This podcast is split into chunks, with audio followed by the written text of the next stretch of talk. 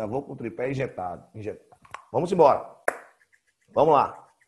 Primeiro tópico de atualidades que nós vamos trabalhar do mês de janeiro de 2020. Anote aí no seu caderno. Anote aí no seu caderninho. A oficialização, a oficialização do Brexit. Esse nome aí, quem fez a prova da PM Bahia, viu uma questão de atualidade sobre isso. Esse tema Brexit estava presente em todas as provas de concurso 2017, 2018 e 2019. E a prova da PM, que foi em 2020, o Brexit estava lá.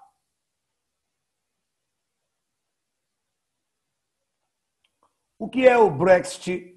O Brexit nada mais é do que BR, BR britânicos e existe saída saída dos britânicos. Quem são os britânicos? Bote aí em seu caderno. Saída do Reino Unido da União Europeia. Os britânicos, os britânicos, eles compõem um Reino Unido. E vocês sabem quem?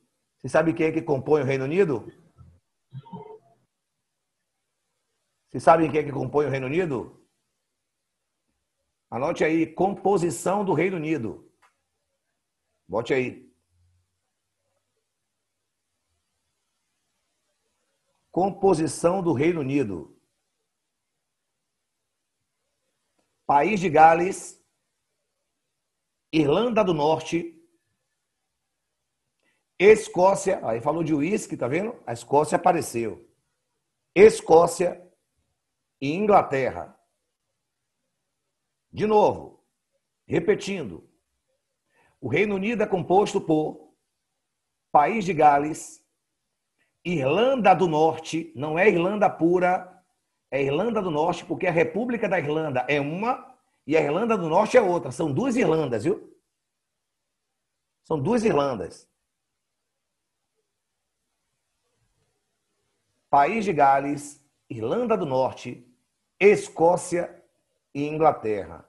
Um detalhe importante: a história permite que você chame de Inglaterra, que você fale Inglaterra, mas o correto é chamar de Reino da Inglaterra, porque é um Reino Unido, gente. É um Reino Unido. Não correto é Reino da Inglaterra. Viu? Detalhezinho importante. O que é o Brexit? Olha só, que, é que eu estou querendo chamar a sua atenção para esse assunto?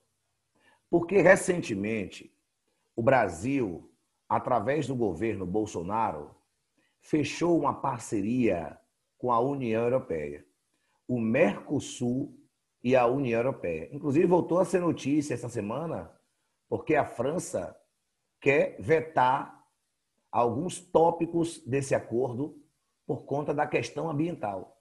A França está preocupada com a questão ambiental aqui no Brasil. Então, o governo francês de Emmanuel Macron está tentando vetar alguns desses acordos. Por exemplo, a União Europeia hoje compra muito barato do Brasil remédios.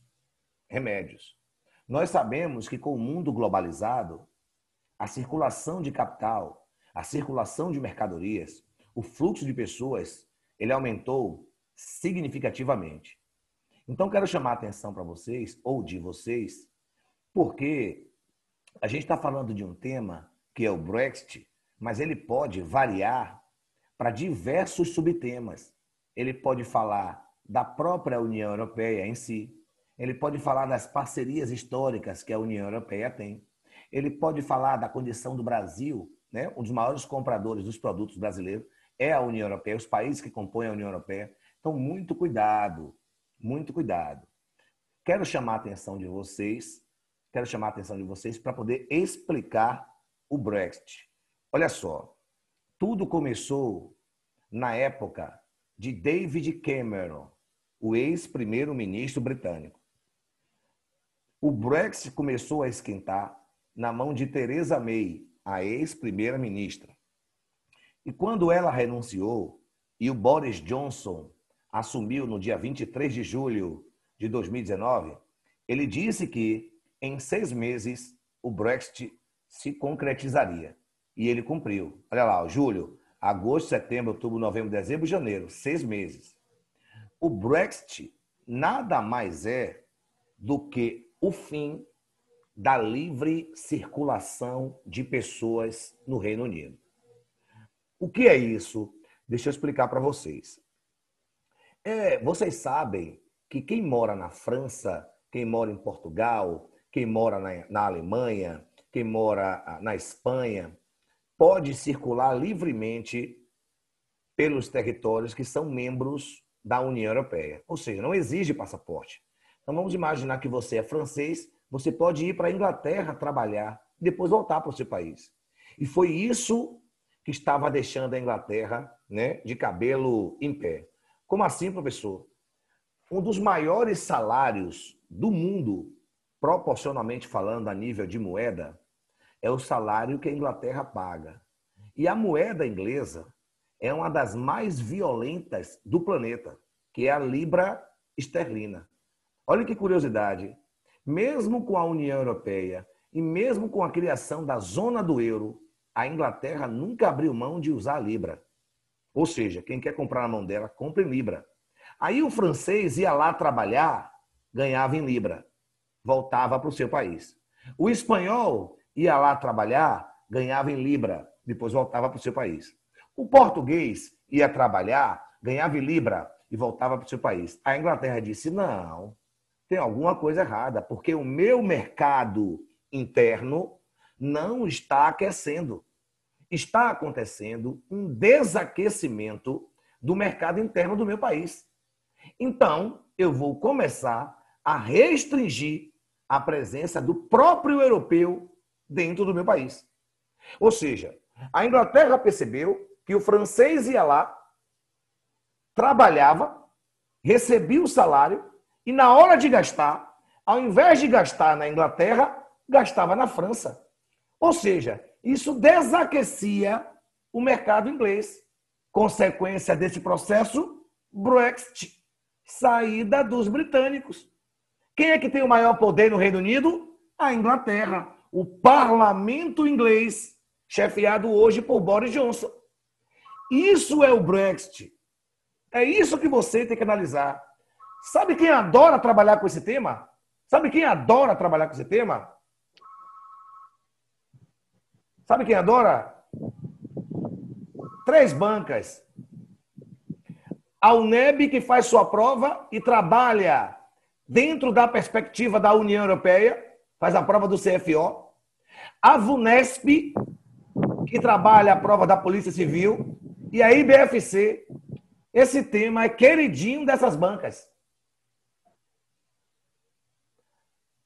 Além disso, meus amores, além disso, além disso, tem um detalhe muito importante aí, muito importante, que é o sentimento de pertença.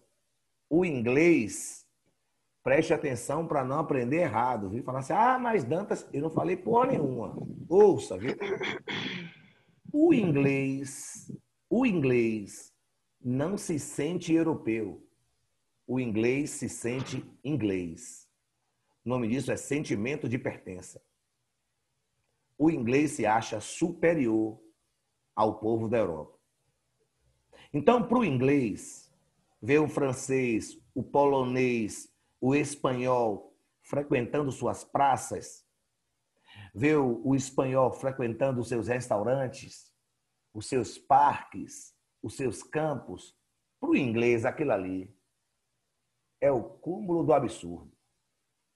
Então, não entra somente a ideia econômica, entra também a lógica cultural do país, no caso do Reino Unido. Tá de boa o Brexit? Tá de boa? Tranquilo, professor. Beleza. Então pronto. Vamos embora. Coloque aí. Pronto. Coloque aí. Próximo tema. Próximo tema. Próximo tópico de atualidades. Fim do NAFTA. Bote aí. Fim do NAFTA. Fim do NAFTA. O que é o NAFTA? Área de Livre Comércio da América do Norte. Quem compõe o NAFTA? Estados Unidos, Canadá e México. O que foi que Trump fez? Trump acreditava, a verdade ainda acredita, que as cláusulas do NAFTA desfavorecia os Estados Unidos. Olha que fila da puta, rapaz. Trump chamou o Canadá para negociar um novo acordo para por fim o NAFTA e criar um novo bloco econômico que vai ficar conhecido nas provas de concurso como o novo NAFTA. Anote aí, ó, o novo NAFTA. Olha aí a sigla, ó, USMCA. O novo NAFTA. Bote aí. Professor, qual é a finalidade desse novo NAFTA? Qual é a finalidade desse novo NAFTA, professor? Coloque aí. Fortalecimento da economia americana. Além de fortalecer a economia americana, anote aí, protecionismo. A medida que criou o novo NAFTA gera, gera, numa visão norte-americana, o protecionismo econômico. Sabe quem foi o mais prejudicado? Sabe quem foi o mais prejudicado nisso tudo? O México. Foi o mais prejudicado.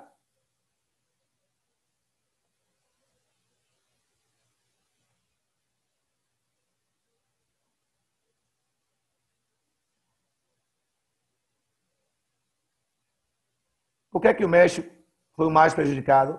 Digo aí. Vocês têm alguma noção histórica? Porque o México foi o mais prejudicado? Hein, meus amores?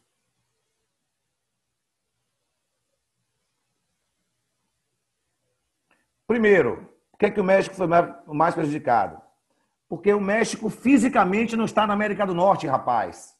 O México é América Latina o México não é da América do Norte.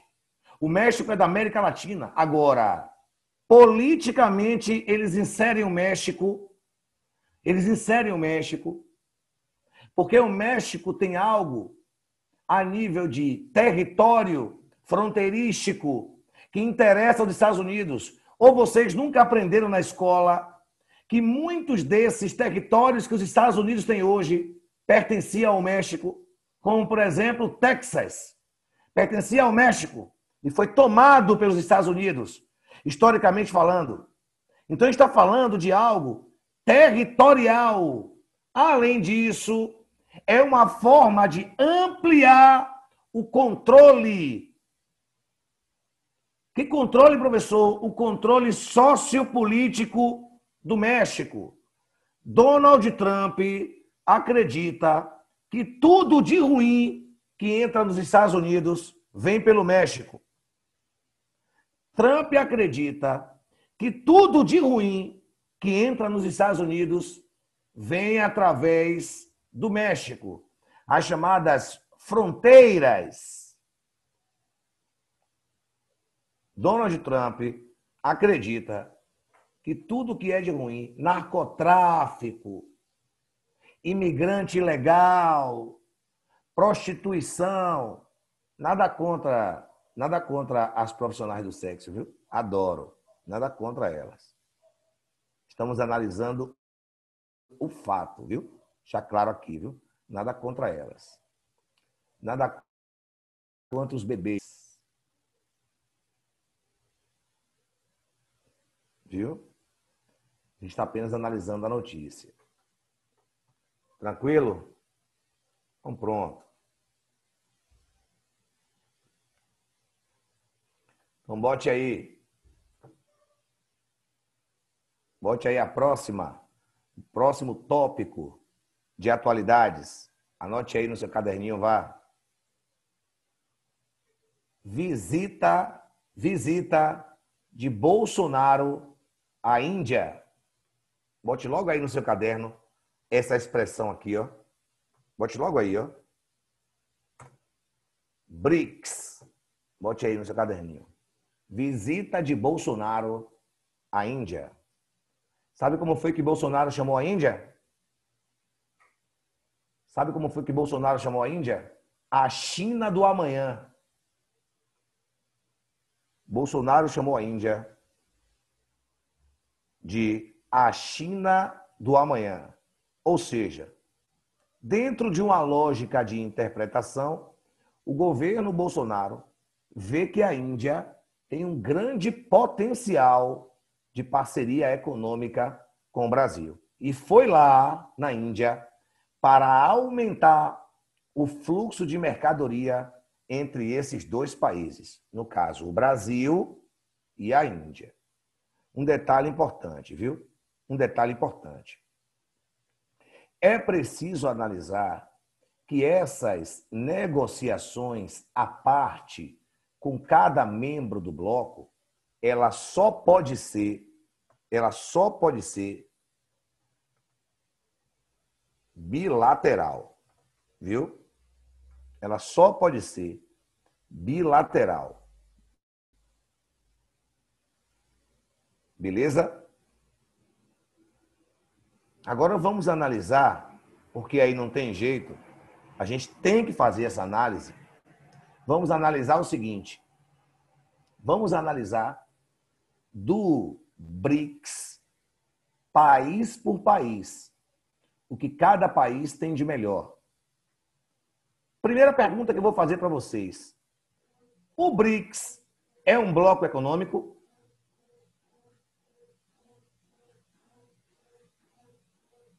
Sim ou não?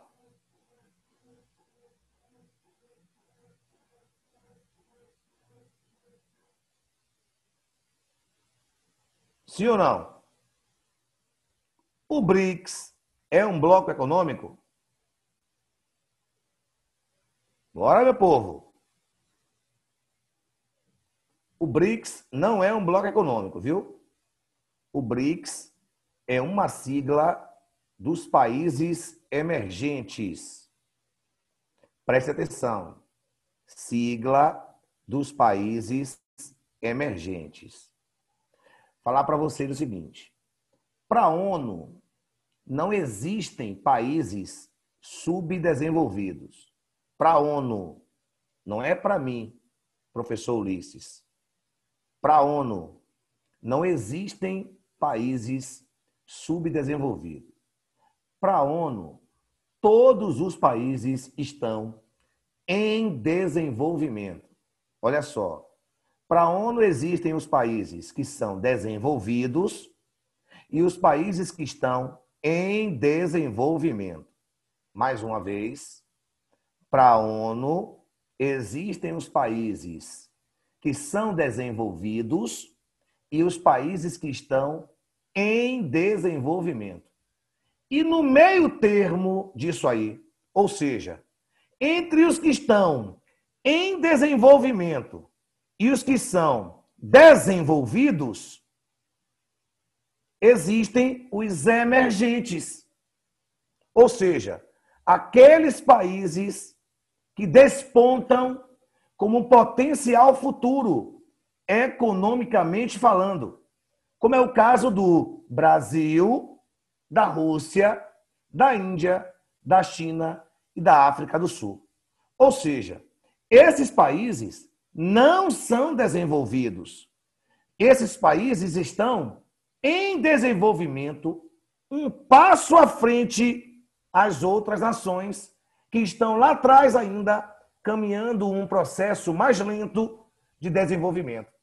Então, o que é que esses países, o BRICS, têm de diferente dos países que estão em desenvolvimento? As suas economias. Todos esses países aí, do, dos BRICS, todos têm as suas economias altíssimas. O Brasil varia entre a sétima e a nona economia do mundo. Porque eu não sei se vocês sabem, viu? Mas a economia se mede pontualmente. O que é medir pontualmente? O Brasil pode dormir em quinto, acordar em sétimo. Pode dormir em oitavo, acordar em sexto.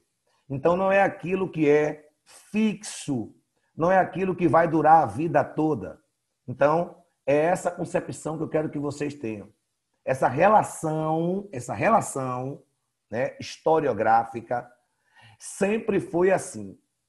Agora vamos analisar o seguinte: o que é que esses países têm de melhor para esse processo de países emergentes em relação aos outros países? O que é que eles têm de melhor? Anote aí. O que, é que esses países têm de melhor? O que é que o Brasil tem de melhor? Bote aí. O que é que o Brasil tem de melhor?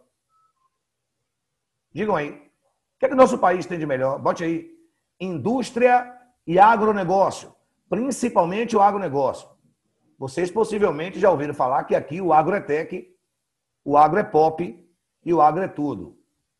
Possivelmente vocês já ouviram falar. Viu? Bote aí. Botou?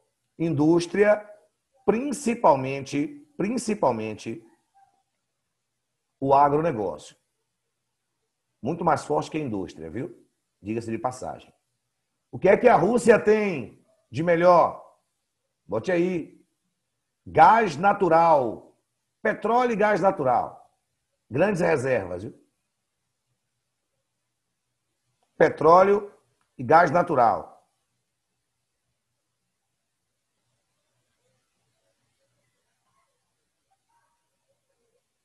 O que é que a Índia tem? Bote aí. Tecnologia de ponta. A Índia tem tecnologia de ponta. Vocês sabiam disso? Tecnologia de ponta? Pois bem, tecnologia de ponta, uma das mais avançadas do mundo. Uma das mais avançadas tecnologias do mundo é a da China. Ou é da Índia, desculpe. O que é que a China tem? Anote aí a China. A China tem indústria automobilística, indústria automobilística, indústria automobilística, além da indústria automobilística, maior ramo de varejo do mundo o maior ramo de varejo do mundo. Tudo, tudo o que nós compramos hoje, aliás, não vou botar tudo para não ser audacioso, mas 90% de tudo que compramos hoje é made in China. Possivelmente, a capinha do seu celular é made in China. As bugigangas que vocês compram para dentro de casa é made in China. Quase tudo que você tem aí é made in China. Commodity é matéria-prima, Cananda. Commodity é matéria-prima. Viu? Commodity é matéria-prima. Pode colocar aí sem problema nenhum. E bote aí a próxima. Importantíssima. Que está revolucionando o mercado da tecnologia. Bote aí. 5G. 5G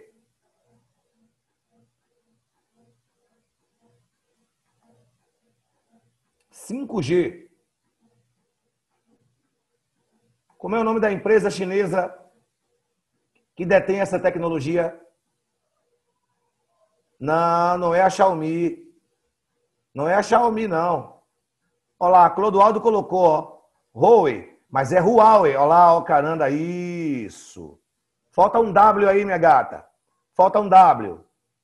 Huawei, falta um W. Deixa eu botar o nome para vocês.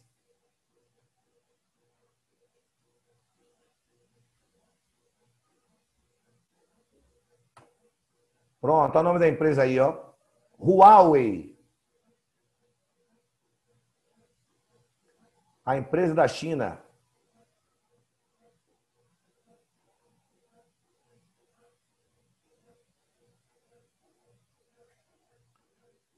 E a África do Sul? E a África do Sul? A África do Sul tem o quê? Uma das grandes marcas da África do Sul, viu, gente?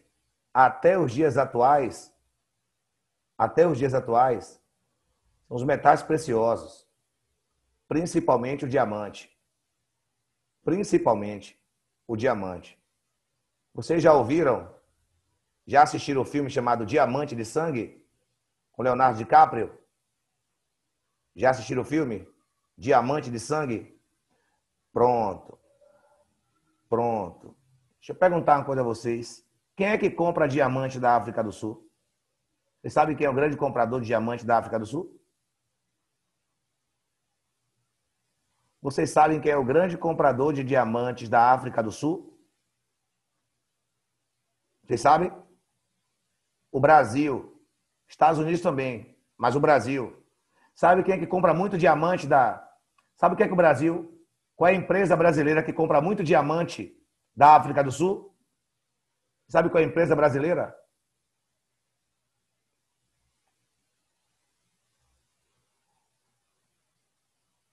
Bora, meu povo. Ó, quando vocês sabem, vocês escrevem rapidinho.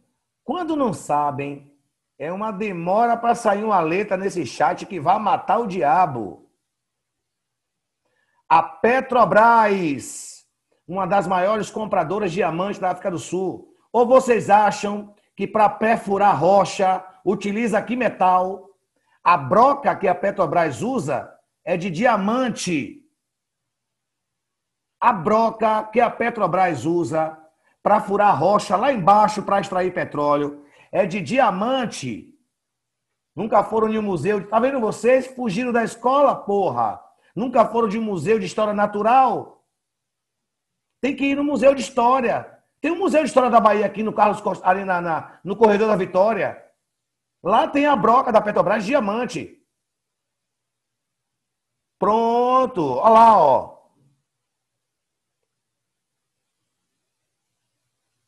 Lá tem uma broca de diamante da Petrobras.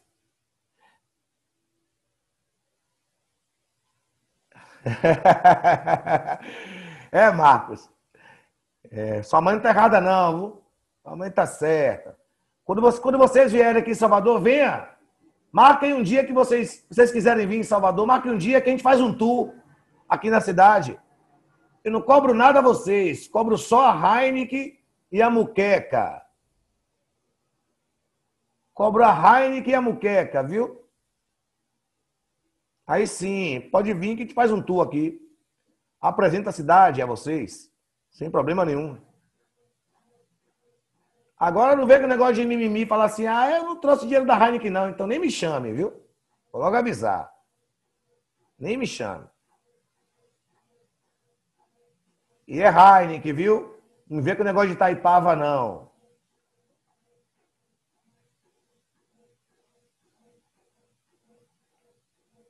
Gente, deixa eu falar uma coisa a vocês, porque às vezes parece, né?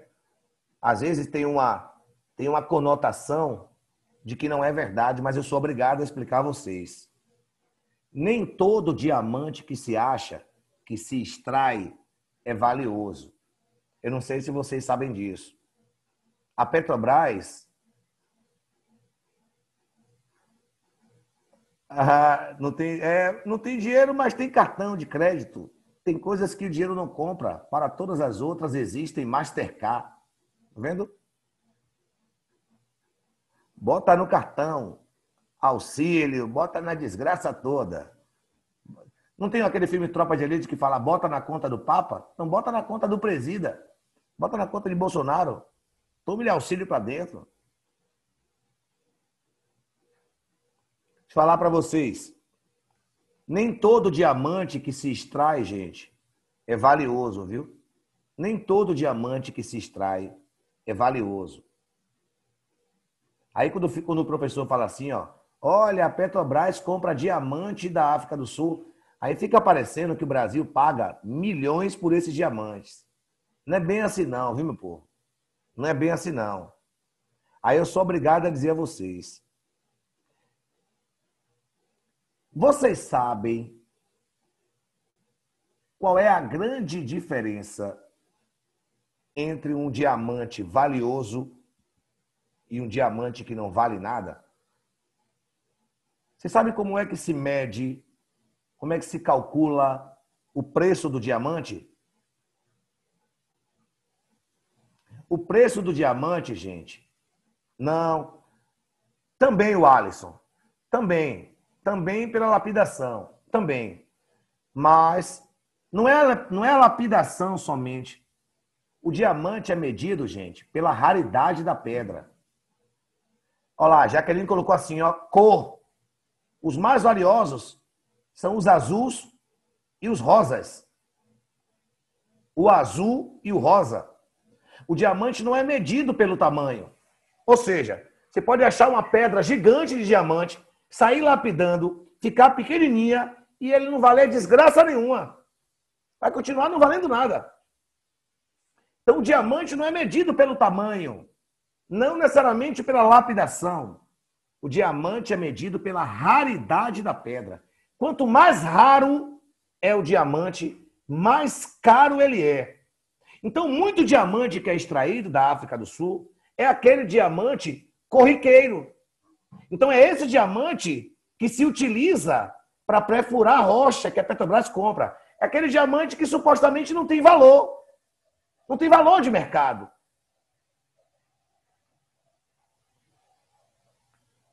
E isso, olha lá, tem diamante do tamanho de um grão de feijão, que é mais valioso que uma pedra. É a raridade.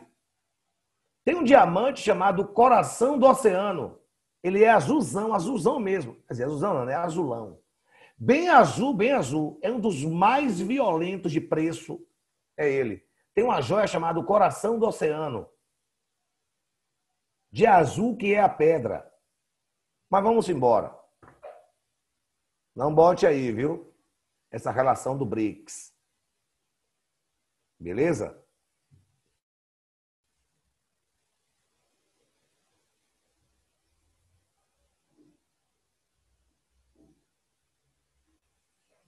Bote aí. E só lá, ó. Elane lembrou foi o que a moça do Titanic jogou. Isso, que jogou no mar. Exatamente, aquela pedra ali. É uma das pedras mais violentas do mundo.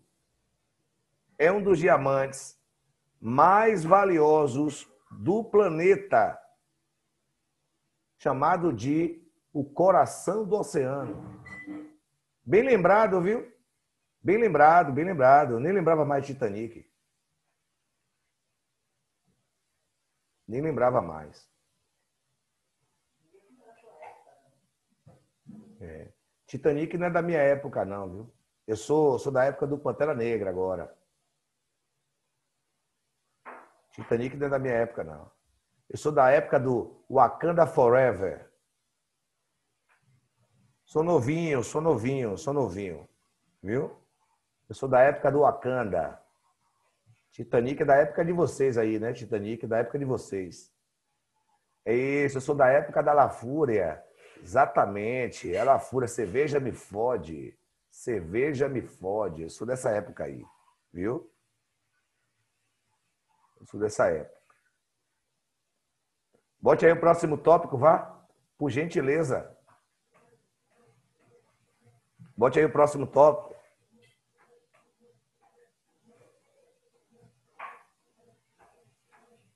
Morte, bote aí. Morte, primeiro caso de morte pelo novo coronavírus. Primeiro caso de morte pelo novo coronavírus. Um chinês de aproximadamente 65 anos foi o primeiro caso do novo coronavírus. Aliás, a gente poderia resumir atualidades assim, né? Aula de atualidades, coronavírus, que vai matar o diabo. Mas, gente, muita atenção, viu? Muita coisa vem acontecendo. Muita coisa está acontecendo, tanto no Brasil quanto no mundo. Quer ver um tema queridinho do CFO? Quer ver um tema queridinho do CFO? A questão étnico-racial. E o que a gente está vendo aí de casos de racismo, tanto no Brasil quanto no mundo, a idade, Jaqueline, do chinês Se não estiver enganado, foi isso, 60 e poucos anos. Exatamente. Exatamente. Gente aí. Foi o primeiro caso. É em janeiro, é em janeiro que a OMS, OMS, a Organização Mundial de Saúde, coloca o novo coronavírus, coloca o novo coronavírus no rol das pandemias. Ou seja, é a partir somente de janeiro que essa relação vira a condição de ser pandêmica. Bote aí. Pandemia coronavírus.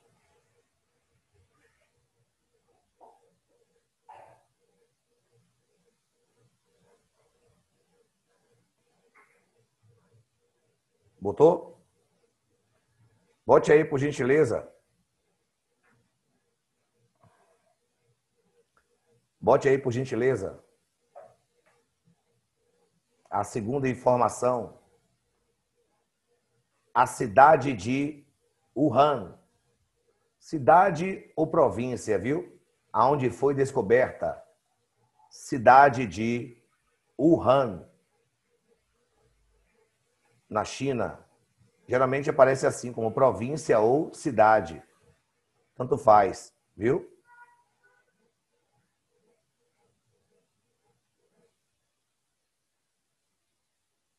Belezinha?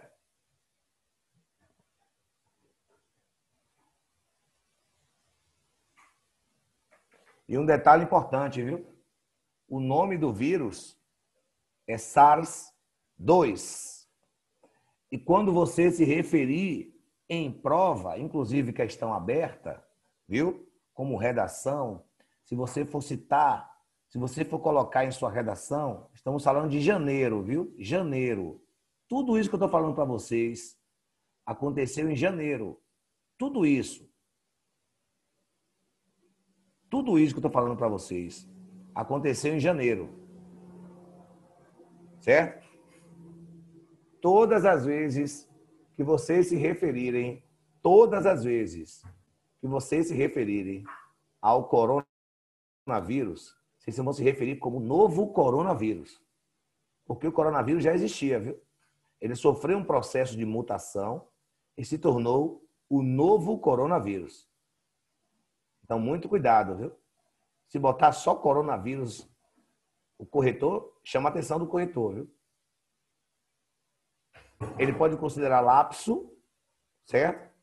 Mas ele também pode considerar erro. Você não está sabendo se expressar direito. Beleza? Bote aí a próxima informação, por favor. Bote aí. Um ano da tragédia de Brumadinho. Um ano da tragédia de Brumadinho. Ó, outro tema aí, ó queridinho do CFO, meio ambiente. Meio ambiente. Queridinho do CFO, a questão ambiental. Bote aí. Um ano do acidente de Brumadinho. E aí não tem jeito. A gente é obrigado a comentar um pouco. Viu? O acidente de Brumadinho, na verdade, acidente não, que eu não vou tratar essa porra como um acidente. Beleza? Deixa eu, deixa eu me usar aqui e falar na linguagem do direito. Ali se chama dolo eventual. Ali se chama dolo eventual. E vocês que estão estudando, papirando constantemente, sabem que o dolo eventual é quando se assume o risco. A Vale já tinha cometido a tragédia de Mariana. A Vale não era mais ré primária. É, eu... Ah, vocês acham que eu só entendo de história é? e de atualidades? É?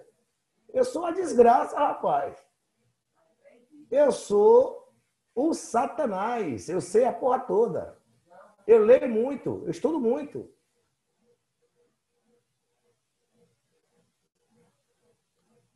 Leio tudo, meu. Leio a porra toda. Leio direito, leio história. É lógico que eu não sei a Constituição de cabo a rabo, né? Como um professor do direito. É lógico que eu não sei. Mas o básico, o básico me interessa muito. Sabe por quê, gente? Falar de direito é falar de história. Quer ver uma coisa? Vocês, quando tem aula de direitos humanos, seu professor fala de Liga das Nações, final da Primeira Guerra Mundial. Seu professor fala de. Tá vendo? Eu sei a porra toda, meu irmão. Porque estudar direito é estudar história, gente. E vice-versa. Não é à toa que essas matérias são chamadas de ciências humanas. São matérias primas. São matérias quase irmãs. Agora é lógico que tem um momento, tem um momento que é a área específica do direito, né? Direito administrativo, direito penal. Aí não dá para mim. Mas muita coisa do direito eu uso na minha aula para poder incrementar a minha aula historiograficamente falando. Tá vendo? Então vamos lá. A Vale, ela não era mais ré primária. A Vale já tinha cometido o acidente, o acidente não, né? A tragédia de Mariana. Quando ocorreu o acidente de Brumadinho, a Vale já era reincidente. O presidente da Vale era para ter saído de lá algemado, preso. Até para fazer valer a questão da moralização das leis em nosso país. Ou será que essa porra só tem para só tem vender pobre? Ou será que a lei só tem peito para prender a, a galera de periferia e subúrbio? O dono da Vale, o presidente da Vale, era para estar tá preso, mesmo que ele passasse um dia na cadeia, dois, mas tinha que ser preso. É isso aí, é isso aí, Jaqueline. Pronto, show de bola. Vale a pena. Ah lá, eu voto em Ulisses para presidente. Vou me candidatar, vou, vou, vou sair a vereador.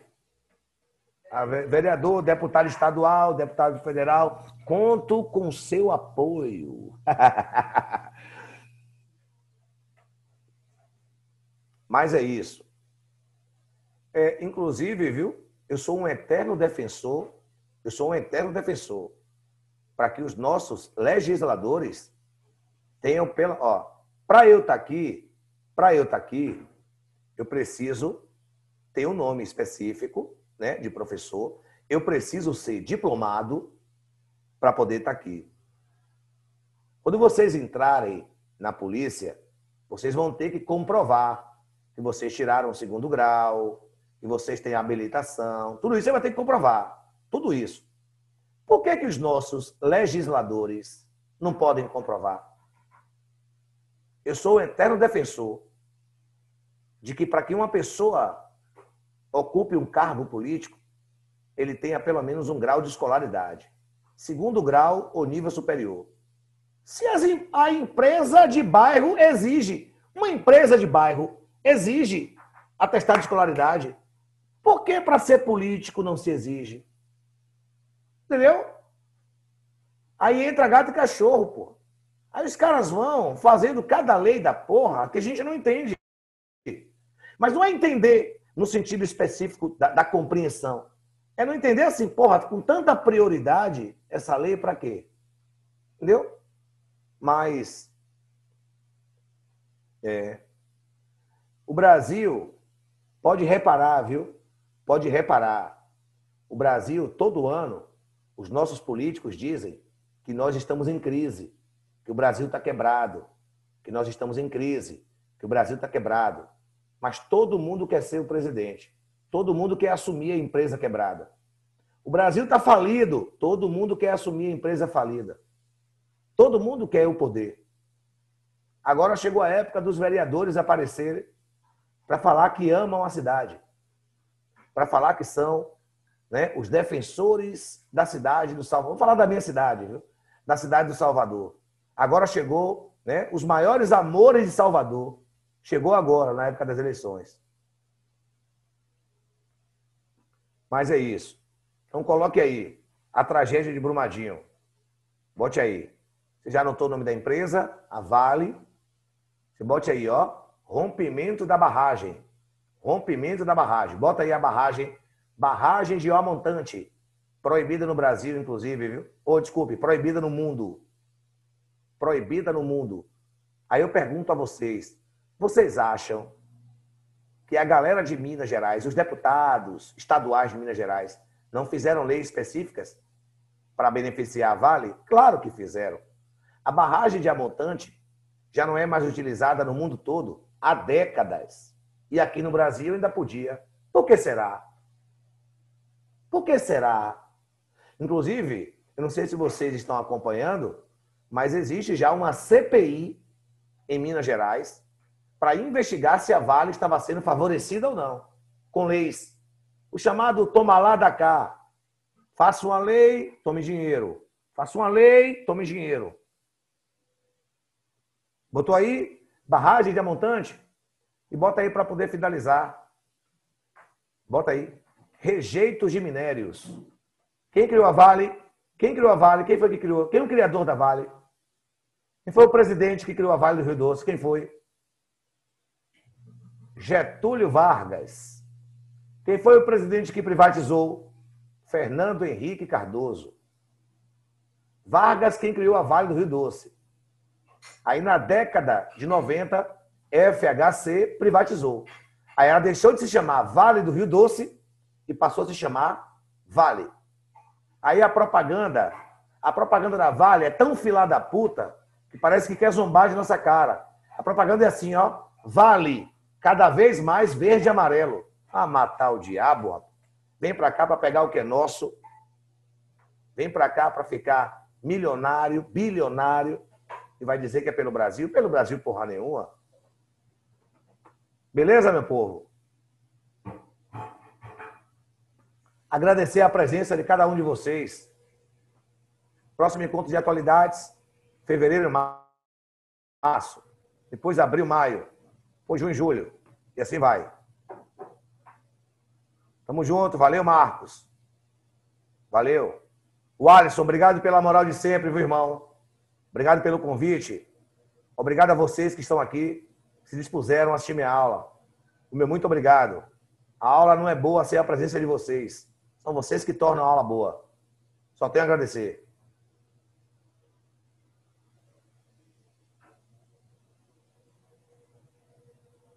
Tamo junto. Valeu, Cananda. Obrigado pelo elogio. Valeu, Júlio. Obrigado, meu irmão. Valeu, Marcos. Um grande abraço. Valeu, Tairine. Obrigado, minha querida. Um grande beijo para vocês. Até a próxima, se Deus permitir. Se cuidem. Sextou, viu? Sextou. Não sei se vocês vão sextar, mas eu vou a partir de agora. Viu? Um grande beijo.